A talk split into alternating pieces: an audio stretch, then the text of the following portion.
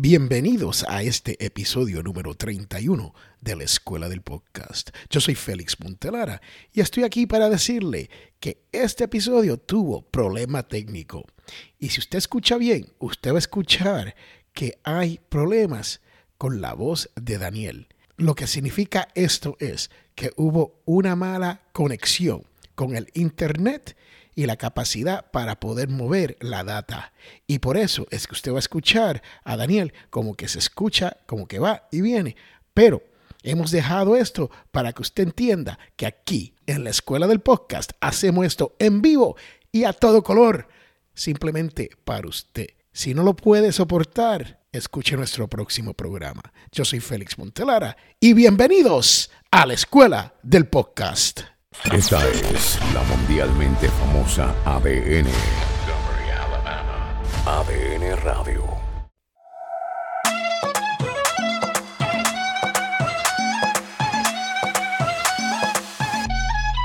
Buenos días, buenas tardes, buenas noches. Esto es un episodio más de la Escuela del Podcast. Gracias por acompañarnos a donde quiera que se encuentren hoy pues me voy a lanzar yo al ruedo en solitario. Félix no alcanzó a llegar, pero como siempre tenemos temas para desarrollar, tenemos una interesante temática para poder hablar. Y hoy me acompaña un colega comunicador.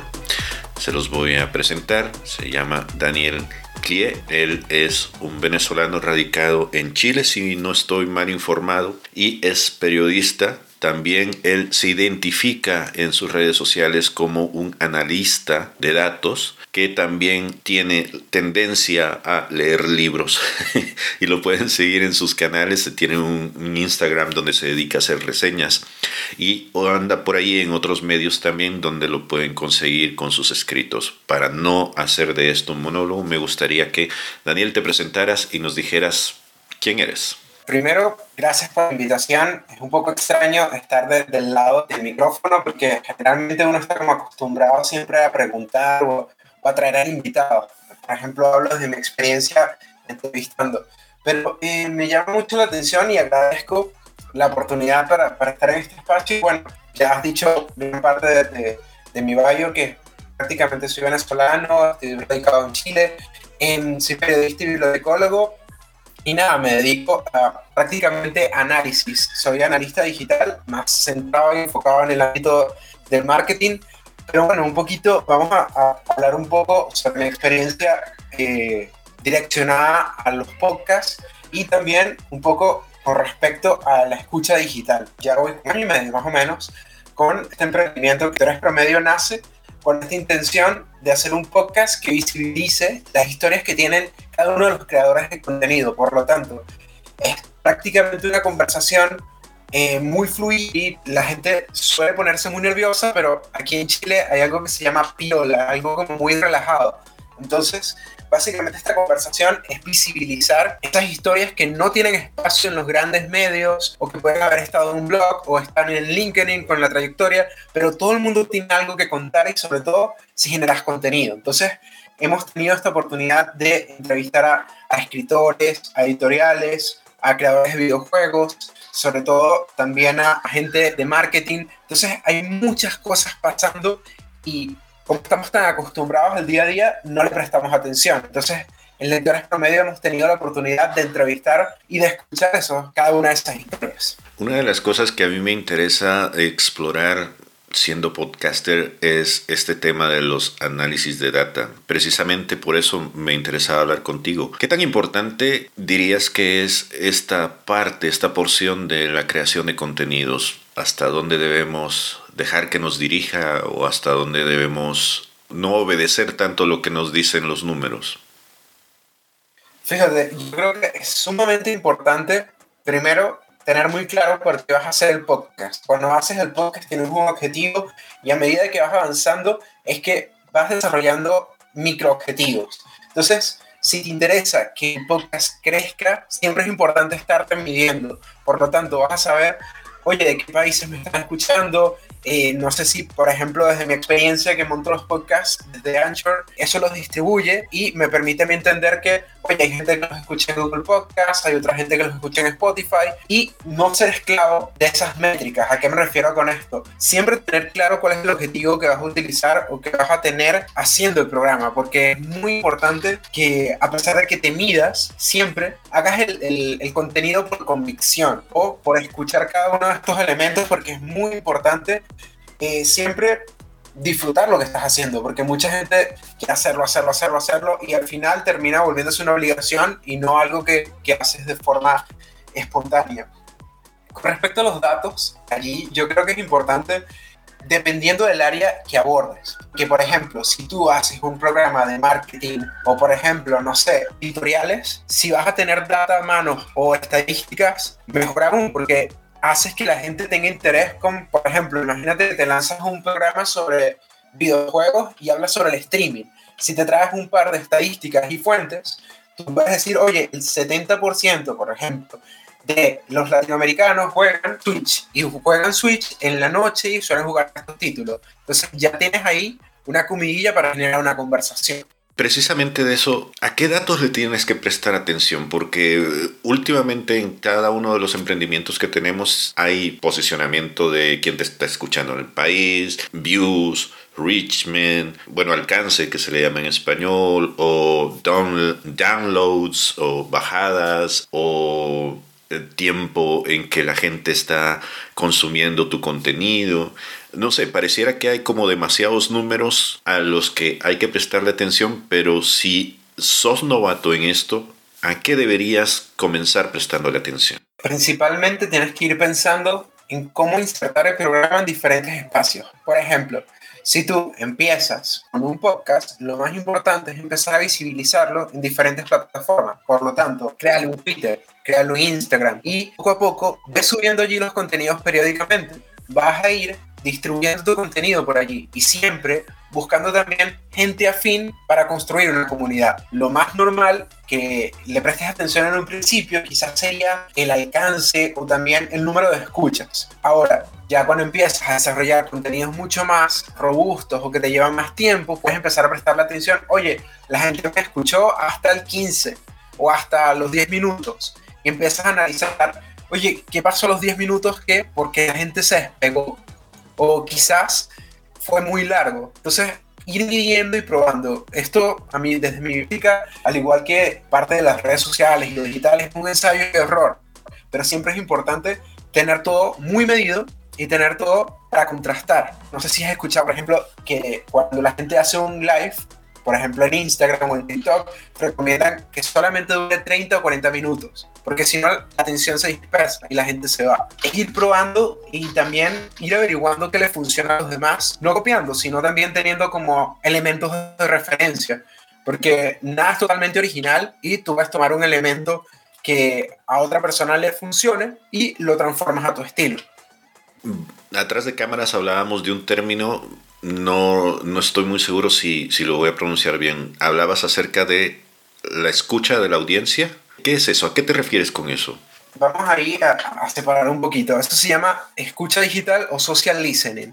Y ya eh, eso más separado del podcast, básicamente una tarea que se ejecuta para tú poder traquear o entender todas las conversaciones que hay de una marca o de un fenómeno en todo Internet o en los canales públicos. Entonces, por ejemplo, toda esta escucha la puedes ejecutar a través de distintos programas, generalmente de pago, por ejemplo, Brandwatch, eh, entre otros. Y eso, a, ti qué te permite? Imagínate que, no sé, tengo Walmart, eh, valga la, la, cuña comercial. Eh, tengo Walmart y quisiera entender qué están hablando de Walmart. Entonces, cuando ejecuto una escucha social, eso a mí me permite para el mes de enero traerme todas las conversaciones de Twitter, Facebook y otros canales y poder categorizarlas. Cuando yo las categorizo, voy a poder entender que, por ejemplo, el 5% de las personas, de mis usuarios, se quejaron de los guardias.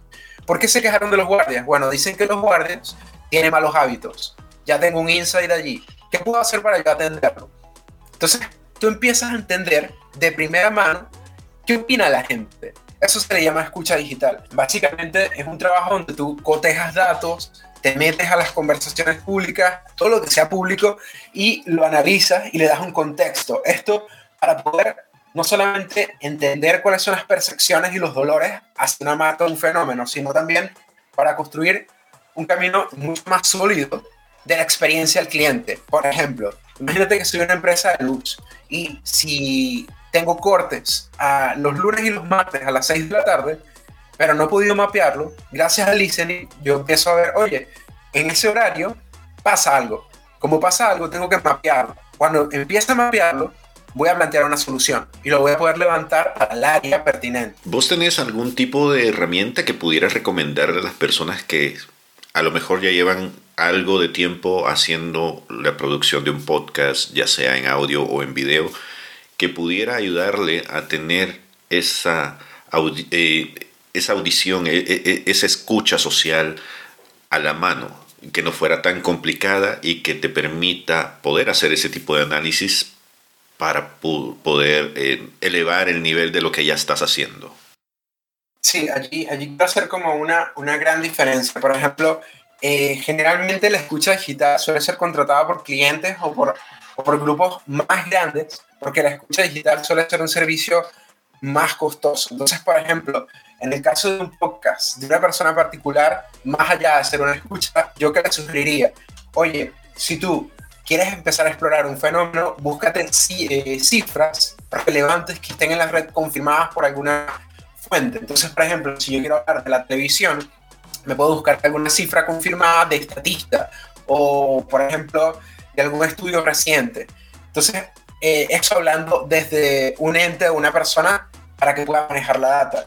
No quisiera mezclar la escucha con el podcast porque creo que la escucha es más una herramienta que se utiliza para empresas o para fenómenos que también pueden utilizarla para, para comunicar, pero ya pensando más en un emprendimiento, el emprendimiento, si quiere ejecutar un monitoreo o entender una conversación, ¿qué le sugeriría yo? Oye, si tenemos, por ejemplo, un podcast que habla sobre política y quiere hablar sobre el tema de la guerra, yo claramente me voy a meter en Twitter, voy a buscar el hashtag de no más guerra, y digo, oye, hay 1300, eh, un millón de, tweets, y empiezo a ver dentro de ese hashtag cuáles son los comentarios, y puedo empezar a comentar en mi podcast de una forma cualitativa, porque eso es una escucha como improvisada, esa es la diferencia, la diferencia con un software es que me va a permitir organizar y captar una gran cantidad de información, mientras que si yo ejecuto monitoreo, una revisión de data manual, por ejemplo de redes sociales,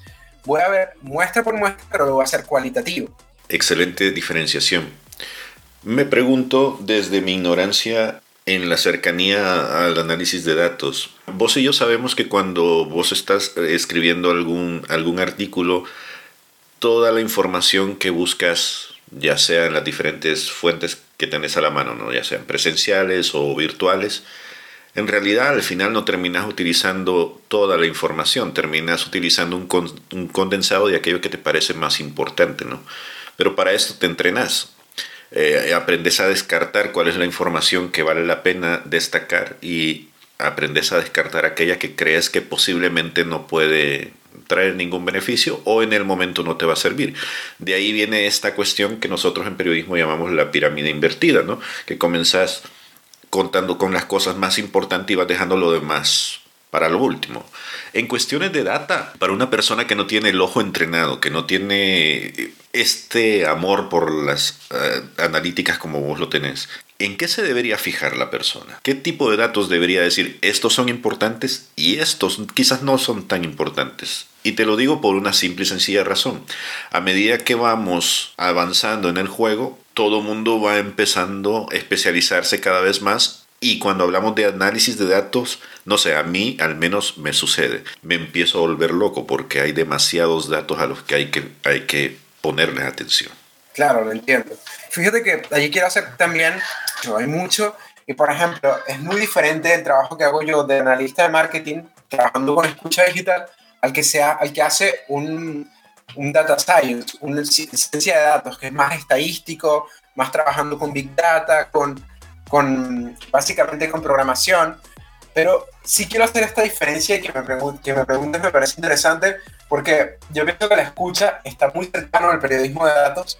Eh, no está hermanado, pero sí es como un primo. Entonces, yo creo que básicamente, al igual que el periodismo de datos, tú tienes que tener muy claro el relato, el relato o el storytelling que estás armando. Entonces, yo no voy a tener, eh, fíjate que si yo le, monto un informe a un cliente, yo voy a tener todo un journey o todo un, discurso diferente para ese cliente. Así, por ejemplo, yo estoy haciendo un artículo donde voy a exponer un tema, por ejemplo, político.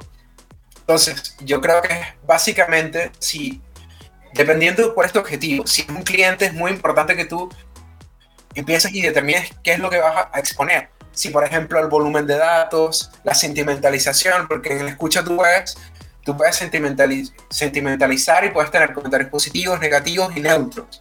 Pero al final del día, ¿esto de qué te sirve? Entonces tú tienes que empezar a determinar, oye, hay mucha información dentro de toda esta data, pero transformo esto en insumo. Básicamente, o lo que yo sugeriría es, oye, transforma en insight o en datos duros. Por ejemplo, transformarlo en categorías o en puntos para fragmentar la, la información. Doy un ejemplo. Imagínate que vamos a estudiar Mattel. Y si tenemos Mattel, tenemos 200.000 menciones entre enero y febrero, por ejemplo. Y em, empezamos a ver que hay mucha gente que se queja sobre los precios y hay otras que se quejan sobre los materiales. Entonces, lo primero que yo debería hacer es, oye, voy a establecer unas categorías y dentro de mis categorías voy a poner precio, material o toxicidad, quejas. Y luego en mi árbol empiezo a ver, oye, estas categorías subieron. ¿Por qué subieron? Entonces empiezo a jugar con, con mis menciones. El 20% de las menciones hizo alusión a que los, los juguetes de Mattel tenían material tóxico. Esto es un ejemplo, por ejemplo, eh, para la redundancia. Entonces, allí empiezo a darle un insumo a mi cliente que pueden respaldar argumentos. ¿Por qué es importante esto? Porque si yo tengo un insumo o un porcentaje o una data, esto ya de a mí nada me va a servir decir, oye, me hablan 200.000 menciones al mes, pero ¿cuántas de esas menciones son gente molesta que a mí me pueden ayudar a tomar una decisión? Porque generalmente estamos muy acostumbrados a que la gente se moleste en las redes sociales pero cómo yo transformo su molestia en un insumo para mejorar. Eso es básicamente esto. Es también poder detectar que eh, existe una oportunidad, imagínate, no sé, Bimbo, Bimbo en México y Bimbo eh, en Estados Unidos, Bimbo lanza un producto y veo que esa conversación dentro de México empiezan a preguntar, oye, ¿cuándo van a lanzar este dulce? Ya está en, en Estados Unidos, me encanta. Y empiezas a descubrir que hay una conversación y hay un interés y que además hay una oportunidad comercial. Entonces, eh, es un poquito descubrir, es perderse en la data y perderle el miedo. Yo creo que quizás puede ser un poco abrumador al principio, pero también es divertido y, muy nerdoso, ¿no? Pero básicamente porque también siempre hay algo muy diferente. Las conversaciones son distintas, las necesidades son distintas y siempre vas a tener que descubrir cuál es esa dolencia o esa oportunidad para poder plantear una contraparte. Y si tú planteas un insight, puedes plantear también una solución. Muy bien. Este, gente molesta siempre hay en todos lados, ¿no? Eso está muy interesante. ¿Qué pensás acerca del SEO o el SEO?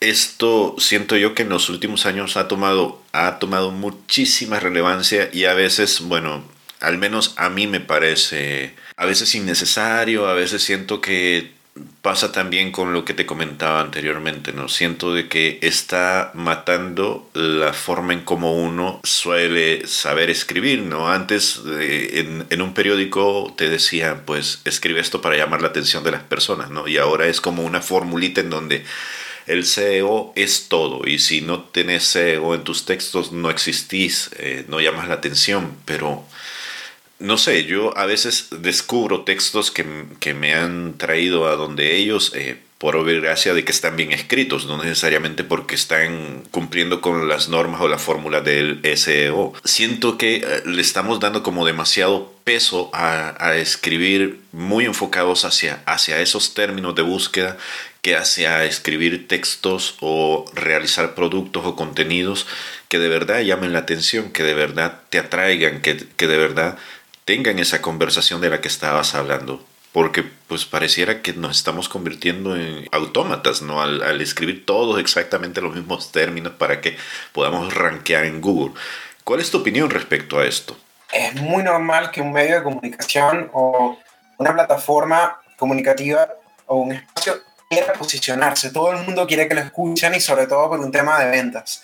Creo que es completamente normal que esto haya pasado, pero yo no lo criminalizaría. Lo que pasa es que también hay que optimizar los contenidos. Entonces tú tienes que pensar cómo llamar la atención o cómo captar al máximo a estos usuarios, porque también es necesidades o el tiempo de usuario. Tú tienes que saber cómo calar. ¿Qué pienso yo que podrías hacer o qué te recomendaría?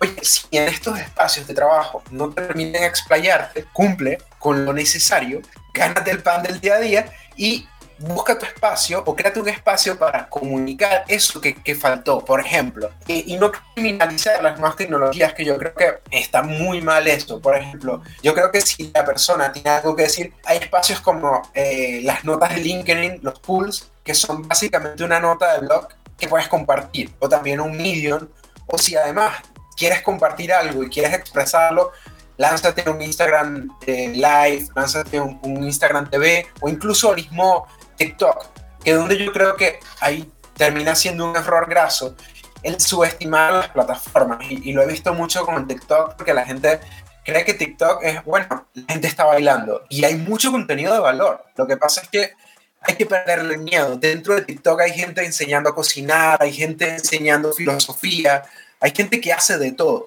Empezar a explorar esos pequeños nichos y si tú no tienes el espacio con el SEO dentro de tu, de tu tribuna laboral, oye, deja esa pequeña inquietud y desarrollala en otro espacio.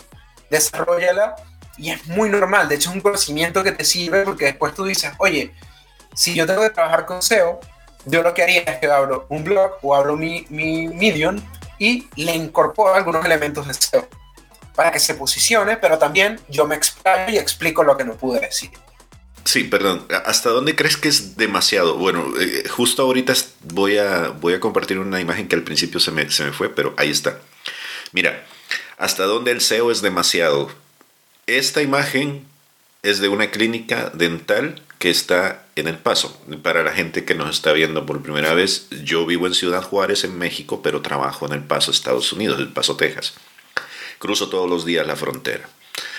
Algún día hablaremos sobre eso porque es un, una cosa medio rara que cuando yo llegué aquí a este lugar también me llamó así. Esta es la gran curiosidad de esta frontera. Yo trabajo en la ciudad más segura del mundo y vivo en la ciudad más peligrosa del mundo. Entonces es una cosa bien, bien rara. Pero bueno, volviendo a esto, mira, la gente de esta clínica le puso así, Dentist Near Me es básicamente una de las búsquedas que uno realiza cuando uno está dentro de Google, Google Maps, y anda buscando algún dentista cercano a tu búsqueda, ¿no? al, lugar donde físicamente te encuentras. Pues estos le pusieron así. Hace dos meses, poco más o menos, esta fotografía se volvió viral y todo el mundo empezó a comentar, tanto comentarios buenos como comentarios malos. Gente que decía, wow, hey, los que están a cargo del mercadeo de este lugar son unos genios. Y otra gente que empezó a decir, son unos locos, o sea, porque en realidad es posible que esto funcione a nivel muy focalizado, muy localizado dentro del radio donde están estas personas, pero si yo estoy en el oriente del país y estoy buscando dentist near me, y este dentist near, near, me está hasta el occidente del país, yo no voy a cruzar todo el país para ir hasta allá. Entonces ahí estoy perdiendo una oportunidad de, de, poder llamar la atención de los clientes que yo necesito traer. ¿Qué te parece este tipo de cosas?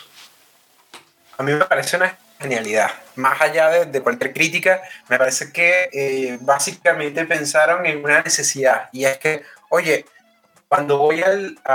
Cuando tengo un dolor de muela, ¿dónde está el dentista cerca de mí? Ahí está. Básicamente, y, y, lejos de, más allá del SEO, lo que pensaron es en cómo solucionar esa necesidad al principio o de forma inmediata. y es una buena alternativa. Y claro, yo también creo que esto al 1.0, vamos a llamar 1.0 todo lo que sea físico, 2.0 lo digital. Entonces, al 1.0 me parece que está bien, al espacio digital mucho mejor, mucho mejor porque además, si ellos tienen su página web, oye, la cantidad de visitas y de, de interés que deben generar, muy bueno. Claramente, si tienes a gente del otro lado del país, sí puede generar confusión, pero si tú tienes súper mapeado y súper claro dónde queda, no va a generar confusión, sino más bien todo lo que va a generar es un ganar-ganar desde mi punto de vista. Porque quizás también el mismo truco yo podría haberlo hecho quizás para un gimnasio o un mini market. Yo creo que es una buena alternativa pensando en cómo responder a esa necesidad. Vamos a ver cómo funciona esto. Digo, es la primera vez que yo veo algo similar, aunque eh, en las discusiones apareció otro lugar también en otro lado del país, creo que en Nueva Jersey. Pero fue muy curioso porque la gente cuando le empezó a preguntar a la clínica si esto había logrado algún tipo de impacto en cuanto al volumen de clientes que estaba recibiendo, los encargados del mercadeo de esta página dijeron que todavía no tenían datos suficientes como para poder decir eh, si esto había generado o no. De que les generó, eso sí, publicidad gratuita, se las generó porque todo el mundo empezó a hablar de ellos. Todo el mundo empezó a... Eh, yo creo que hasta cierto modo se convirtió como en un punto turístico. Ahora, si eso va a convertir pacientes, que es lo que están buscando ellos, no lo sé, pero al menos la gente se fijó en el lugar y está llegando a tomarse fotografías. Pero generaron interés. Sí, y ahí está, al menos el, el cometido, ahí está. Si eso ya va a generar dividendos, no lo sé, pero en el futuro espero que podamos verlo. Qué bueno. Bueno, Daniel. Me parece bien.